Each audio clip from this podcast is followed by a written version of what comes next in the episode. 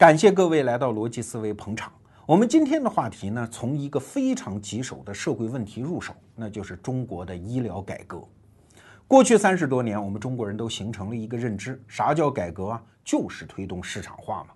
只要把政府手里的资源转交给民营企业，然后市场经济那只无形的手就会自动的配置资源，最后的结果都是不错的。但是到二零一六年的时候，中国人也开始犯迷糊，这市场化改革这一招好像也不是在哪儿都灵哎，尤其是在医疗改革。哎，你看中国现在市场经济下的民营医院不算少啊，好几万家，其中主要的是集中在莆田系医院的手里。哎，你一听这几个字儿，是不是就心里有数了？不能说全部都如此，但是莆田系医院主要治的就是那种治不好的病啊，什么癌症啊、牛皮癣呐、不孕不育啊啊，而且是过度宣传、过度医疗，直至谋财害命。二零一六年的上半年，莆田系医院就出了这样的事儿啊，很多丑闻，一直连累了给他做广告的百度，都被老百姓骂得要死啊。这就出现一个问题。这市场化的改革总方向到底对不对？哎，于是就出现了两派声音。正方辩友认为仍然是对的，市场化改革的方向要坚持，发展中的问题要靠发展来解决。只要假以时日，中国市场一定会演化出那种负责任、有品牌、患者满意的民营医院。因为你看，全世界那些发达国家，比如美国吧，梅奥诊所、霍普金斯医院，哪个不是民营私有的？你中国凭什么特殊嘞？但是反方辩友说，少来这一套啊！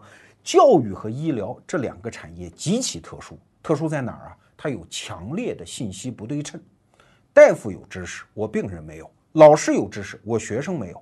如果你是唯利是图的商家，你教学和治病只是为了挣钱，那我怎么信你呢？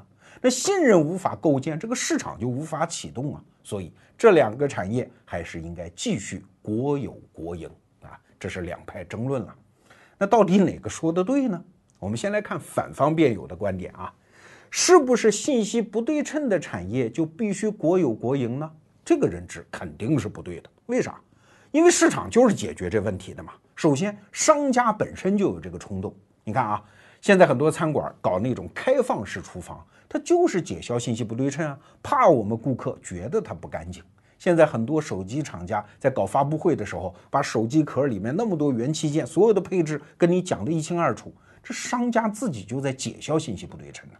而且市场运行时间一长，它自然会搞出一种机制，叫品牌。就是信息不对称没关系啊，我们信大牌子就完了呀。比如说快餐业，渐渐的品牌会越来越集中。相反，信息不对称程度比较差的，比如说买颗葱、买颗蒜，我通过肉眼就可以识别这货好不好，所以它就不会有品牌。哎，品牌这个机制就是解决这问题的。而且还有一点啊，市场经济一旦出现了问题，这就叫商机啊。有信息不对称，就会有第三方评测机构啊。你看，现在汽车产业还有电子产业，往往就会出现第三方的评测机构啊，这也是他们做生意赚钱的机会，好不好？哎，所以信息不对称并不是医疗和教育产业的命门或者说核心问题。那反方同学是不是说错了呢？话也不能这么讲，他们的结论是有道理的，只不过是把原因给判断错了。医疗和教育这两个领域，它最大最大的特殊性是在于两条啊。第一，试错成本太高；第二，它提供的是非标准的服务。这话怎么讲？试错这事儿，那是市场经济的精髓啊。我到一个餐馆吃饭不好吃，下回永远不来。用这个东西不好用，我告诉亲戚朋友，大家都别用。你看，市场是要求我们消费者先把自己搭进去一次，然后才能够形成对商家的倒逼机制，对市场的优化机制。可是，在医疗和教育这两个领域，我试不起嘛，我命只有一条，哎，我孩子的未来只有一次，所以我要求一开始这个大夫就得靠谱，这个老师就得让我放心。这个市场的信任状态只有两档。一个是零，一个是一，要么不信，要么就信啊。它不像其他的市场，我可以在零到一百之间慢慢的去构建这个信任，拿自己不断的去试啊。更重要的是，它是非标品。你比如说其他的标品，比如制药啊，那也是从零到一的信任。但是因为它是标品，所以第三方机构、政府机构、FDA 国家药监局可以不断的对它进行评测。可是，在医疗和教育两个领域呢，每一次服务都不一样啊。那第三方机构怎么介入呢？哎，所以你看，要想把市场经济运用到医疗和教育当中，非常之难啊，因为它要解决信任怎么样一步到达一百的问题啊。那除非一种情况，就是我心里明知这个大夫、这个老师他的收入和我交给这家机构的钱是没有关系的。那我就可以信你啊！你为我治病，教我学问，那不是为你的私利吗？那有人可能说了，这不就是国有国营的解决方法吗？哎，你看现在有一些国营老字号的餐馆活得很好啊，虽然啊服务也一塌糊涂，装修也不怎么样，但是他没有克扣你菜品的这个动机啊，所以很多老顾客还是去欢迎啊。反正我吃饭吃的是菜嘛，也不吃的不是服务，对吧？可是你要知道。在市场经济的大环境下，你要真的想让这个事业发展，还必须解决第二个问题，就是老师和医生的主动性、积极性问题。国有国营，它解决不了这个问题啊！这也正是中国医疗改革、教育改革两难的地方。哎，用市场化的方式很难建构信任，用国有国营的方式很难解决激励。那怎么办呢？总得有个解决方法吧？哎，这不用我们操心呐。人类历史上早就把解决方案摊在那儿了，它仍然是市场经济的解决方案，只不过是它的变种形式。这个方案叫做私营非盈利机构啊。你看，美国的顶级大学，从哈佛、耶鲁、普林斯顿、哥伦比亚大学、斯坦福大学，到顶级的医院，像霍普金斯医院、梅奥诊所、纽约的长老会医院等等，都是私营非盈利机构。再说，中国民国时候，美国捐建的那些项目，像协和医院、燕京大学、上海的圣约翰大学，都是私营非盈利机构。那你说这词儿，我们中国人怎么听着就那么别扭呢？对呀，过去的三十多年来，我们一直生活在两极的张力中，要么就是国有国营，要么就是追逐利润的私有民营。我们忘了，其实还有这么一条中间道路。就是在产权上它是私有民营，但是它又不追逐利润，哎，或者说股东不分红，即使挣了钱，也是反过头来再来支持这份事业的发展。那你说听起来不就是慈善公益机构啊？对呀，就是啊啊！只不过我们中国人听说的慈善公益，动不动就是捐个希望小学啊，了不起几百万、上千万，乃至是上亿的捐款。我们很难想象一笔捐款可以造一个现代化的大学，或者是现代化的医院，这得多大手笔，多少钱呀？哎，你别以为在中国难，在美国也很难啊。它也是历史演化的产物，它也是机缘巧合的结果啊。我们来看霍普金斯医院，我们刚才提到的啊，其实还有同名的叫霍普金斯大学，仍然是常春藤名校之一。那它的捐建者自然就叫霍普金斯了。这个人是谁呢？美国十九世纪的一个铁路大亨加上金融大亨啊。他临死的时候就把自己的遗产七百万美元啊就捐出来了，一人一半，一半建大学，一半建医院。那这么大一笔钱，当然就是当时世界上顶级的大学和医院。你别小看七百万美元啊，今天好像不是什么钱，当年可是美国 GDP 的千分之一啊，是一笔不得了的巨款。直到今天，霍普金斯大学仍然是美国就是每年获得科研经费最多的大学之一啊。那他为什么这么捐呢？其实有一个很偶然的原因，他老人家一辈子没结婚，就没儿子。哈，你别以为美国人没有家庭观念，如果他有子孙的话，他很可能大笔的钱要留给子孙去发展。哎，但是他没儿子，所以只能捐出来。你看这是不是机缘巧合啊？再比如说，美国的顶级名校哈佛大学，你今天到哈佛的校园里还能看到哈佛的雕像啊！我当年去的时候还特地去摸了一下他的左脚，因为据说摸一下可以增长智慧，所以啊，这座铜像现在左脚被摸得锃亮啊！这座铜像的底座上呢刻着三行字儿啊，第一行这是哈佛先生，第二行这是哈佛大学的创建者，第三他创建于一六三八年。其实这三句话全错了。首先，哈佛大学创建于一六三六年啊，这个日子搞错了。第二呢，哈佛并不是哈佛大学的创建者，他只是早期最重要的捐款人之一，所以用他的名字命名这个学校。但是更搞笑的是呢，这个雕像的形象根本就不是哈佛。哈佛当年死的时候，连一张画都没有留下来，所以这是后来造雕像的时候，随便在校园里找了三个男生，把那个形象掺和着掺和，做了这么一座雕像啊。那真实的哈佛是谁呢？他其实是一个英国人啊，在剑桥大学毕业之后，就来到新大陆美国来做传教士，但是在大陆上很快就得病要死了啊。这个时候呢，他有老婆，但是没孩子。那一个年轻人想对这片新大陆做点贡献，怎么办呢？哎，就把自己的遗产当中拨出了七百八十美元，加上自己全部的藏书，大概四百本，就捐给了新建立的这所学校。哎，后来学校是投桃报李，用他的名字来命名了这所学校。那你说七百八十美元，这好便宜啊！哈佛大学的冠名权，哎，当时是一笔不得了的巨款啊！你想。当年创办这个学校的时候，一年政府给他的经费就是四百美元，所以这一笔捐赠相当于两年的经费，不得了的巨款。但是后来这四百本书的下场很惨，一把大火烧掉了啊！当然有一本没有烧掉，是一个学生呢把它借走，然后忘还了。后来呢还回来的时候呢，校长说：“耶。”这不是说学校图书馆的书不能借走吗？你怎么还借走呢？开除！所以给哈佛校史做出巨大贡献的学生是被开除掉的啊！这是一个奇闻异事了。但是你看，在这个故事里面又出现了那个历史巧合：哈佛没有儿子，所以他对这片新大陆做贡献的方式就是捐款啊。我们再来看那个著名的斯坦福大学。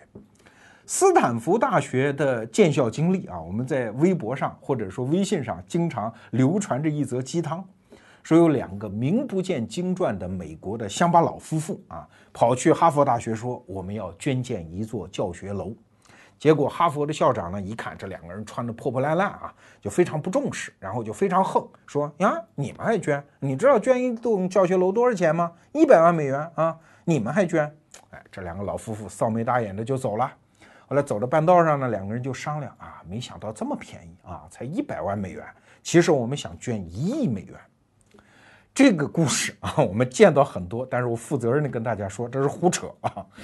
真正的斯坦福大学的创立者就叫斯坦福，这个人可不是什么乡巴佬啊，他是加州的铁路大亨，而且是加州当过州长的。他也是林肯总统在西部最重要的政治联盟者之一啊，那可叫巨富啊！当年一出手就买了八千英亩的土地，那是三十多平方公里啊，相当于澳门那么大。今天的斯坦福大学呢，就坐落在这八千英亩的土地上。当然，整个建成的校区也不过才用了十分之一，剩下绝大部分还荒着啊。这片地当年买可能不贵，但是今天不得了，那叫寸土寸金，因为这是硅谷的核心区嘛，所以斯坦福大学是特别的有钱。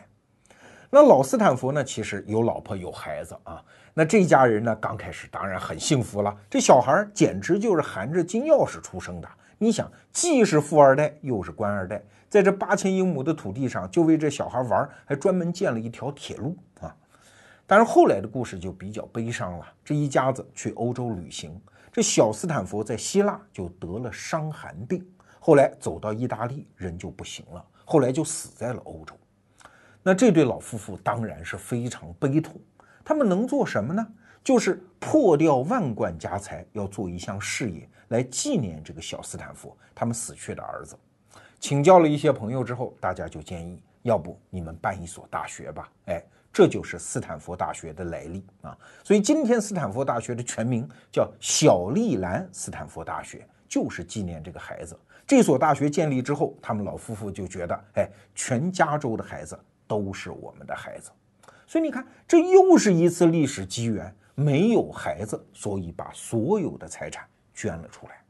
当然，这个故事后面还有一段啊，特别可歌可泣。一八八九年的时候，老斯坦福死了。但是当时美国的经济不行啊，所以他的整个家产呢，暂时因为一些纠纷就被冻结了。那斯坦福大学已经红红火火的办起来了，这没有经费，这可怎么办呢？哎，这他的遗孀就是小斯坦福他妈啊，这个时候就显得特别伟大。他们家啊，原来买过一份保险啊，这个时候每年能给他一万美金的生活费啊，一万美金那可以维持很豪华的生活。这老太太说不要了啊。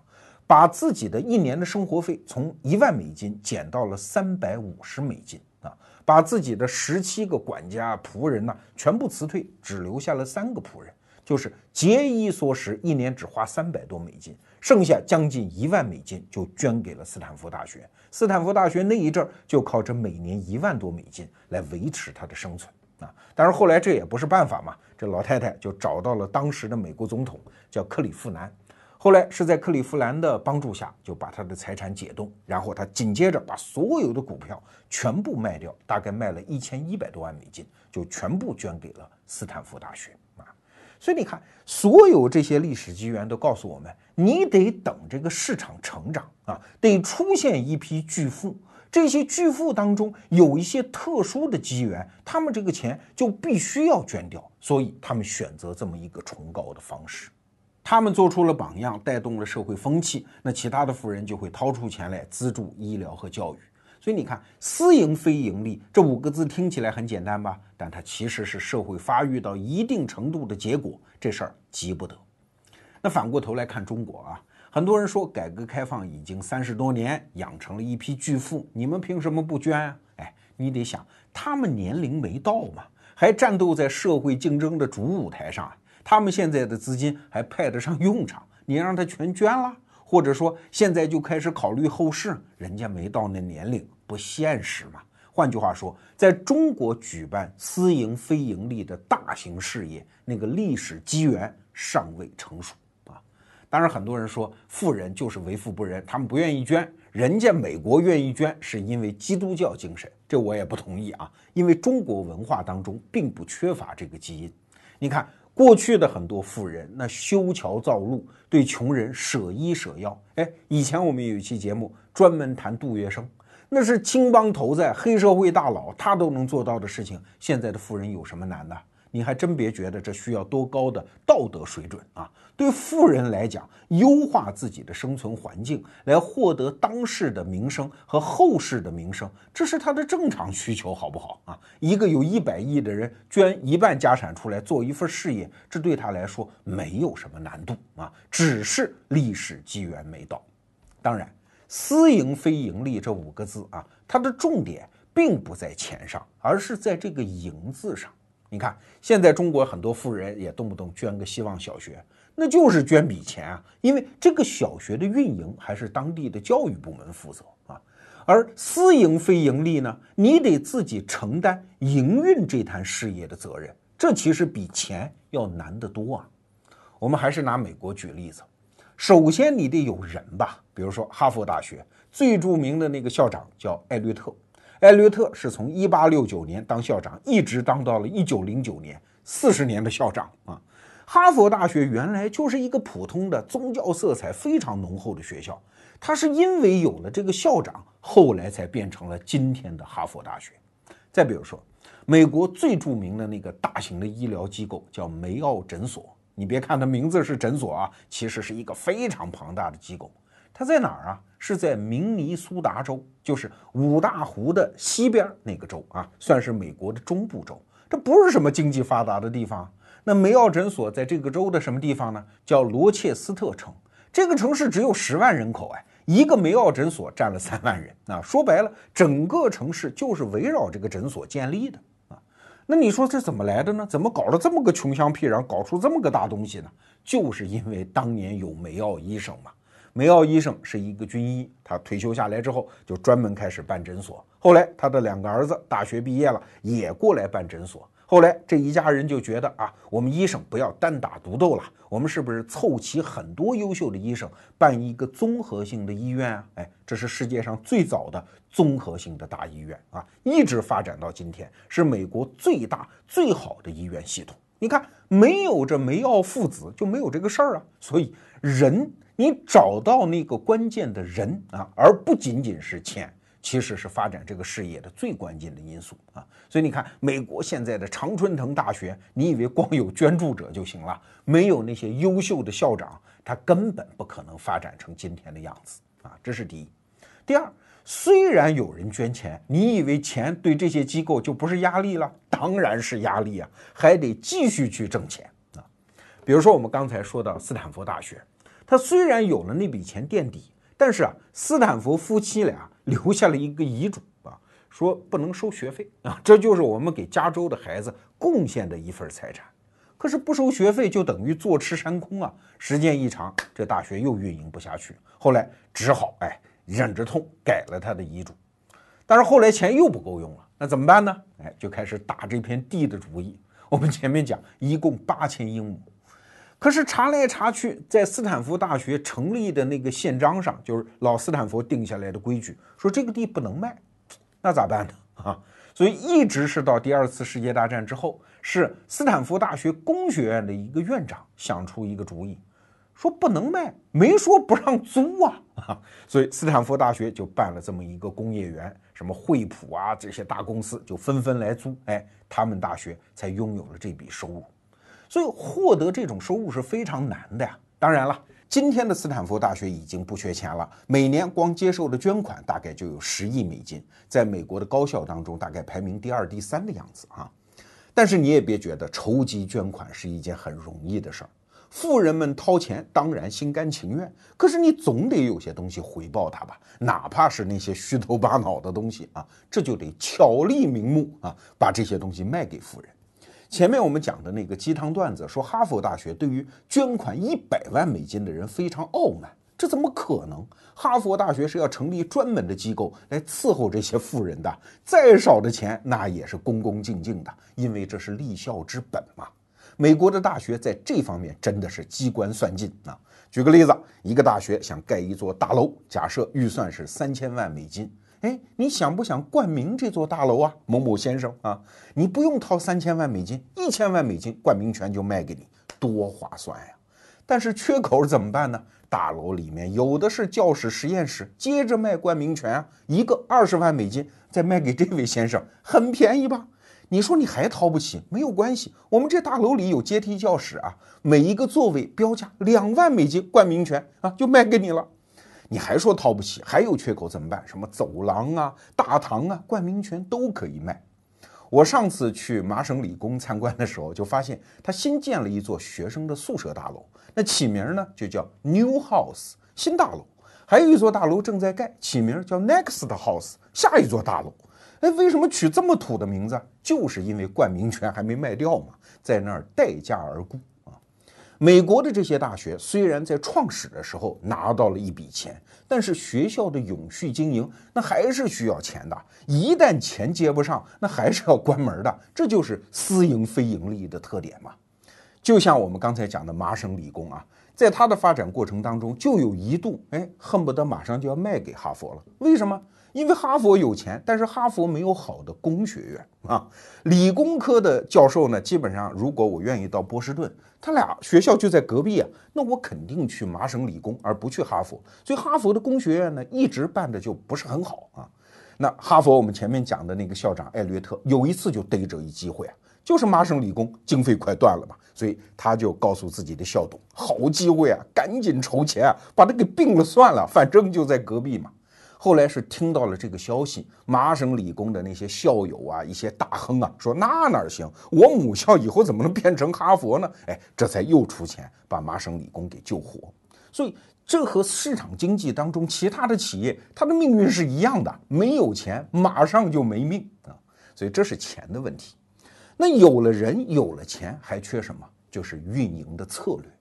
这个东西也急不得的，它是在漫长的实践中逐步摸索和积累出来的。比如说，美国的顶级医院和大学通常都有一个策略，叫价格歧视。说白了，就是把富人兜里的钱掏出来补贴给穷人。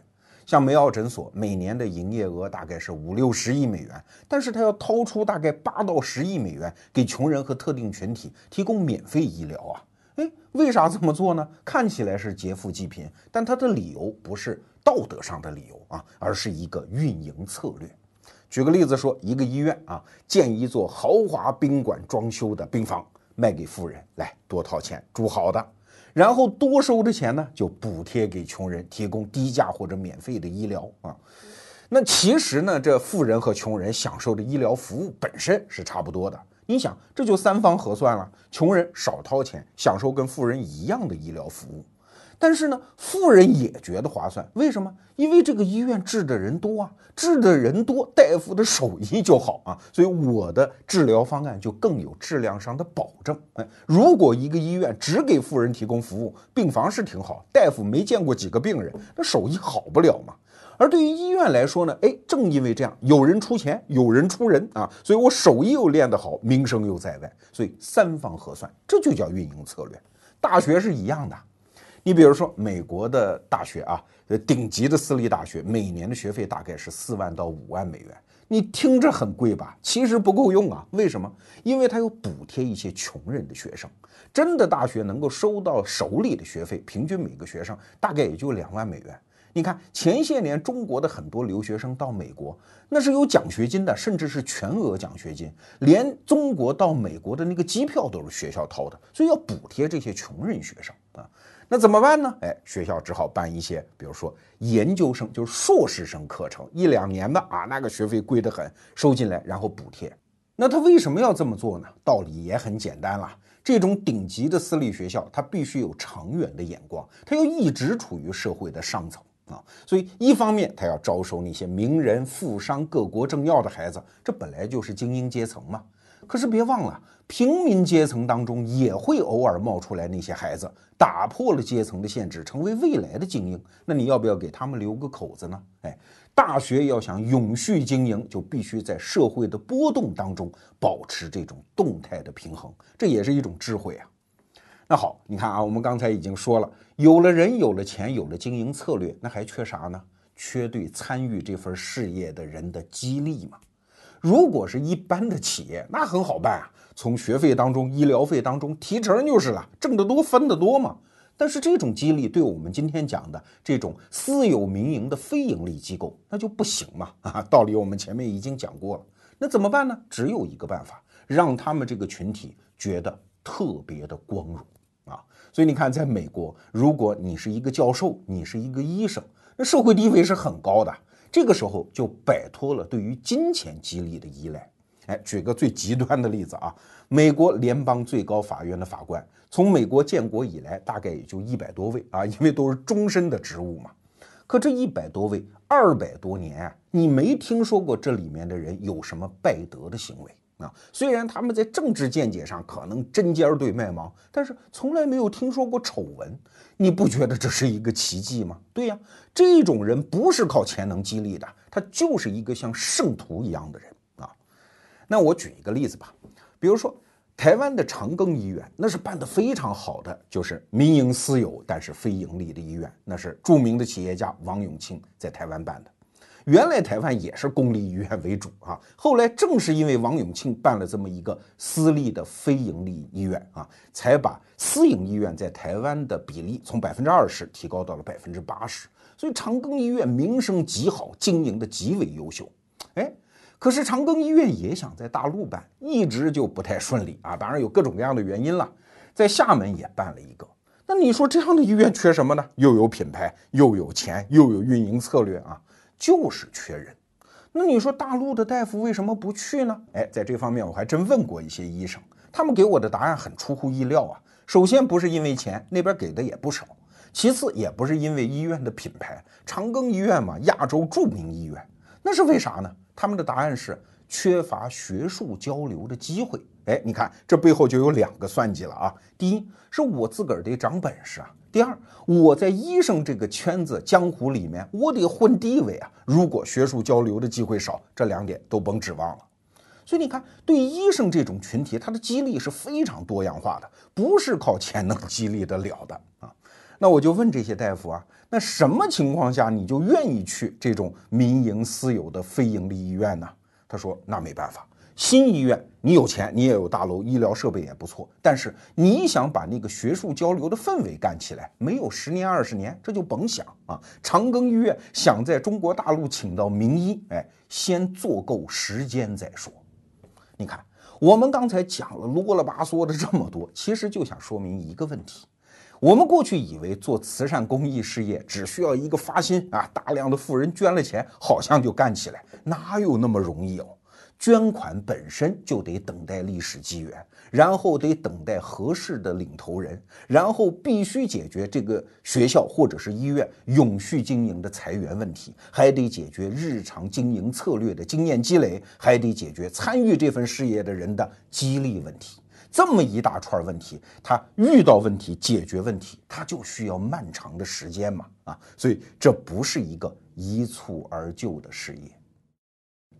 好，我们今天的节目逻辑跨度比较大啊，从中国的医疗改革一直说到美国的私营非盈利机构的运行，那到底想说什么呢？哎，我们是想通过这期节目帮助大家换一个角度再来理解什么是市场。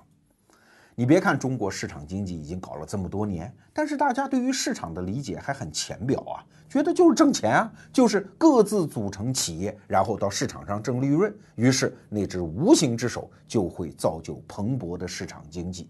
不能说这个理解错，但是层级有点低啊，因为它会造成误解，以为市场就是挣钱。哎，你看我们第一趴讲的所有那些例子，它其实都是市场经济的一部分，但是它不为了挣利润呢，它就是为了做公益和慈善，这其实也是市场的一部分。所以我们必须再抬高一层，重新定义市场啊。那市场是什么呢？简单说，它是人类针对一个特定问题的一系列的解决方案，以知识方式呈现出来的总和。哎，这话有点绕啊，我们分开来一段一段的说。首先，它是针对特定问题的解决方案。什么问题啊？人类面对的问题很多的，比如说面对自然，这主要靠科学和技术解决，市场无能为力。那第二呢？人类还要互相之间面对斗争，哎，这个得请教军人，市场也没招。那市场主要解决的问题是人类的协作问题。所以哈耶克对于市场有一个精彩的定义啊。什么叫市场经济啊？是人类协作的扩展秩序。说白了，只要提供一个框架，能够让人通过自由意志在里面发生协作，而且这个协作是可以扩展的，这就叫市场经济啊，而不是一定要挣钱啊。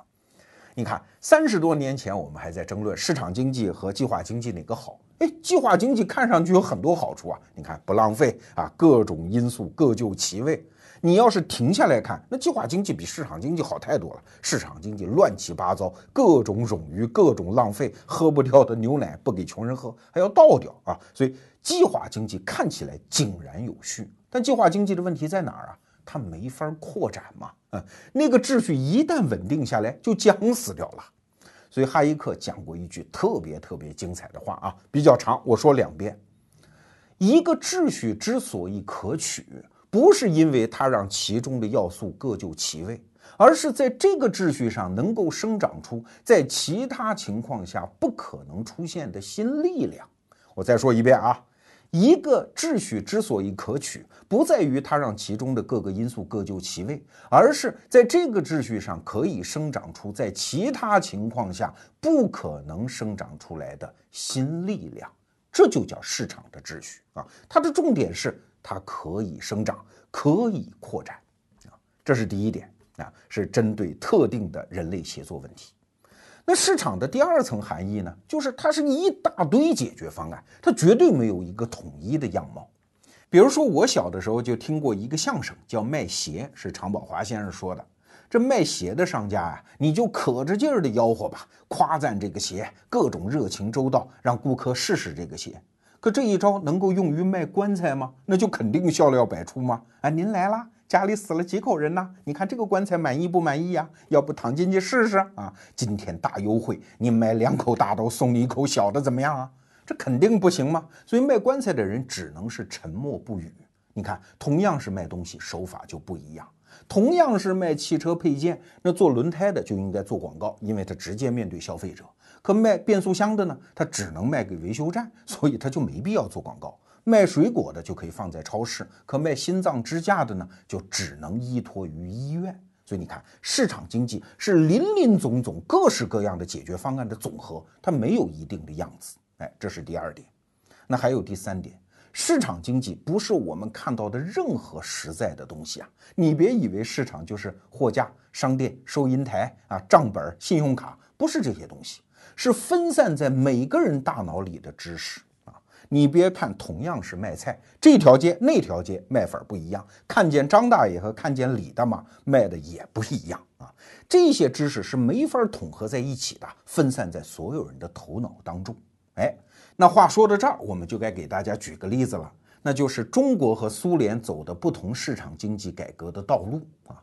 你看，这两个国家原来都是计划经济，启动市场改革的时间也都差不多，都是一九九二年前后。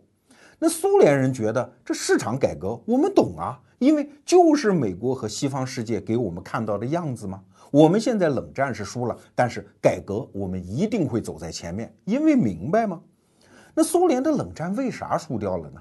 按照美国这边的说法，这就是遏制战略的成功。啥叫遏制战略呢？就是我们各自的地盘非常清楚，你不要跨过来，跨过来我坚决反击。但是对不起，我也不跨过去，不试图改变你的现状，我就眼睁睁看着你，看着你自己垮掉。我只做一件事儿，那就是给你展示自由世界，换句话说，自由市场经济的魅力啊！你看到我好，你就会自己产生内部压力，最后你是内爆掉。哎，美国的这个战略很成功。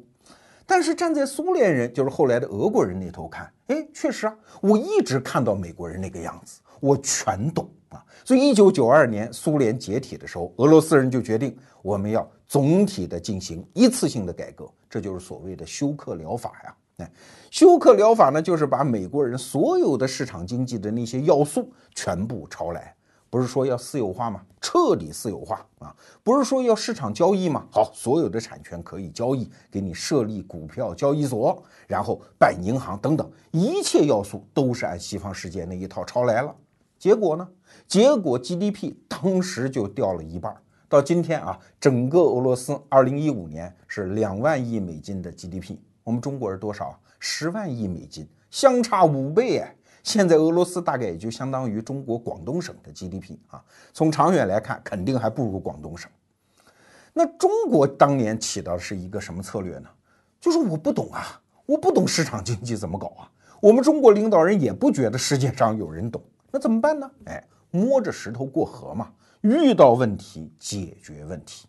哎，在早年间，就是我上大学那时候啊，就听到过一种说法，说俄罗斯人这场改革啊叫先难后易。哎，你别看他 GDP 掉得很狠呐，但是他把所有的问题一次性的解决掉，所以先难，哎，以后就容易了。中国，你看啊，遇到问题解决问题，遇到难问题解决不了呢，就不解决，就拖着。哎，所以刚开始你看很容易，但是将来是要爬大坡的，越来越难啊。但是几十年下来之后，什么结果呢？哎，即使你不看好中国啊，但是现在也不会有人认为俄罗斯走的那条道路是对的。现实摆在这儿了，那中国这条道路它有什么好处呢？就是很多问题它不是被解决掉的啊！你比如说国有企业的产权问题，我们可以假设回到一九九二年，或者回到一九八零年，中国刚开始搞改革开放啊，那个时候难道把国有企业的产权全部卖掉吗？可以卖，这个在自由市场经济的理论上是对的，但请问怎么卖呢？企业怎么估价呢？整个市场。既没有成熟的会计师和律师，也没有对企业资产的成熟的估价的方案啊，那卖只能像俄罗斯那样三文不值二文的卖掉，最后全部集中到了巨富的手里。但是请注意啊，俄罗斯的这些巨富可不是企业家，他只是跟政府关系好，有机会打听到新的信息，然后有机会把别人的手里的股票三文不值二文的买来。所以俄罗斯最后形成了庞大的利益集团，去制约这个国家的发展。哎，但是中国走了另外一条道路啊，说价格改革哦不成熟，在八十年代末的时候，那就等等吧。等到了九十年代，哎，整个市场已经发育出来了，再搞价格改革很容易就过去了。国企改革也是一样啊。哦，当年搞国企改革，说全部私有化，这肯定不现实，那就等等呗啊，等等。哎，你看到现在。股市也成熟了，所有的大型国企几乎也都上市了。上市意味着什么？整个市场已经形成了一个体系，对它的每一笔资产可以形成估价，而且市场上的审计师、会计师、律师等等，整个人才配套也起来了。假设我们中国今天要重启国企改革，仍然是私有化的方向，那就很简单了，在股票市场上把它卖掉就完了。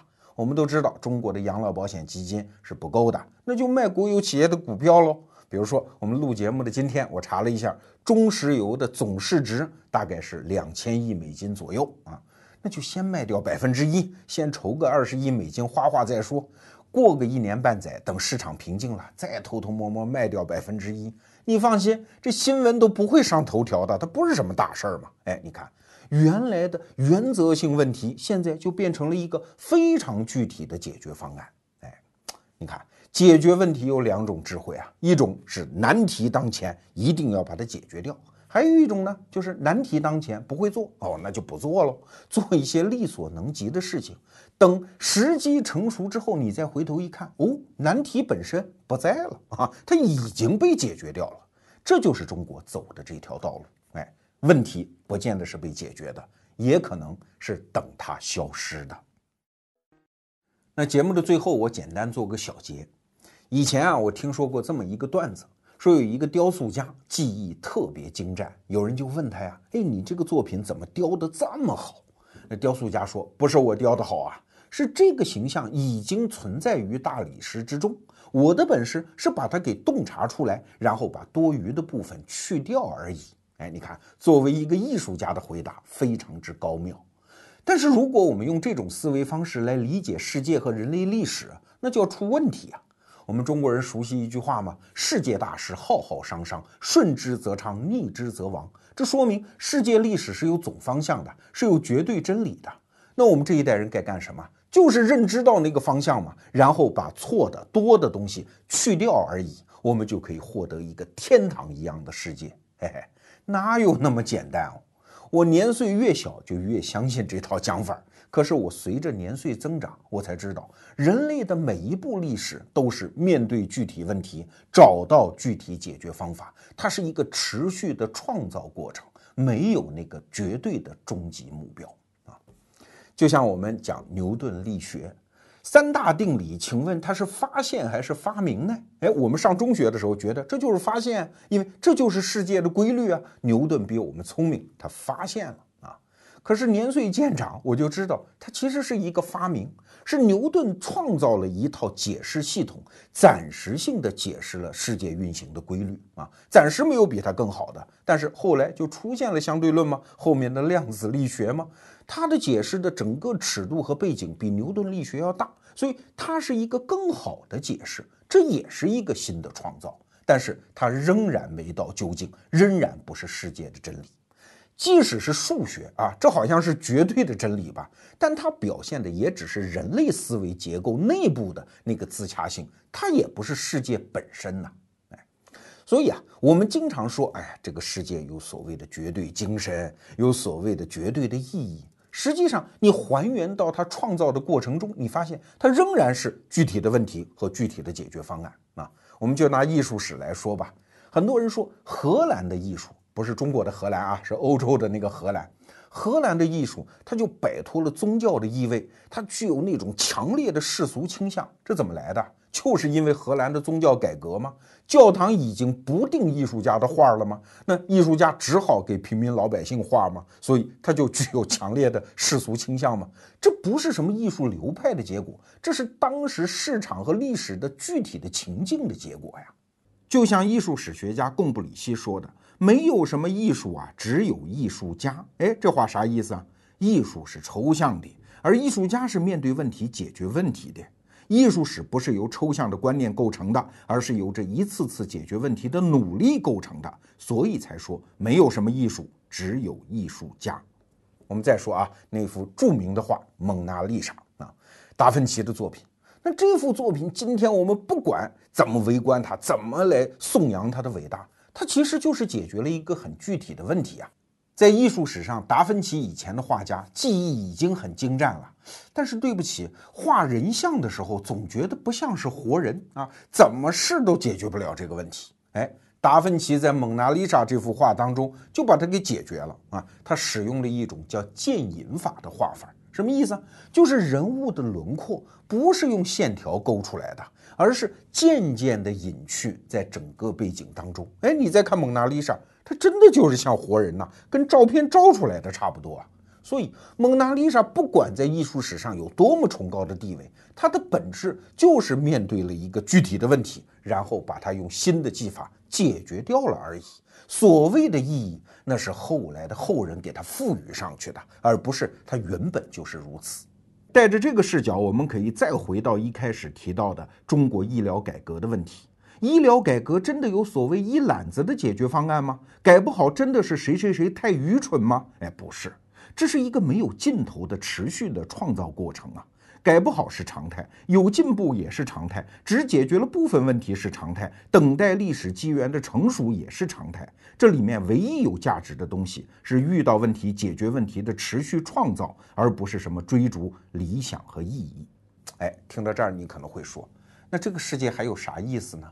都没有意义了，都没有终极真理了，是不是人生就很没劲？哎，我的想法正好相反啊，我觉得人生正因为此才特别有意思，因为每一步的选择都意味着你要去承担，每一步都是非常伟大的创造。你看，波兰有一句古谚语啊，叫“人反正要死嘛”，就两种死法，第一种是腐烂，第二种是燃烧。那我们与其在别人的真理上去腐烂，还真的不如用我们的一生，用我们的创造去燃烧。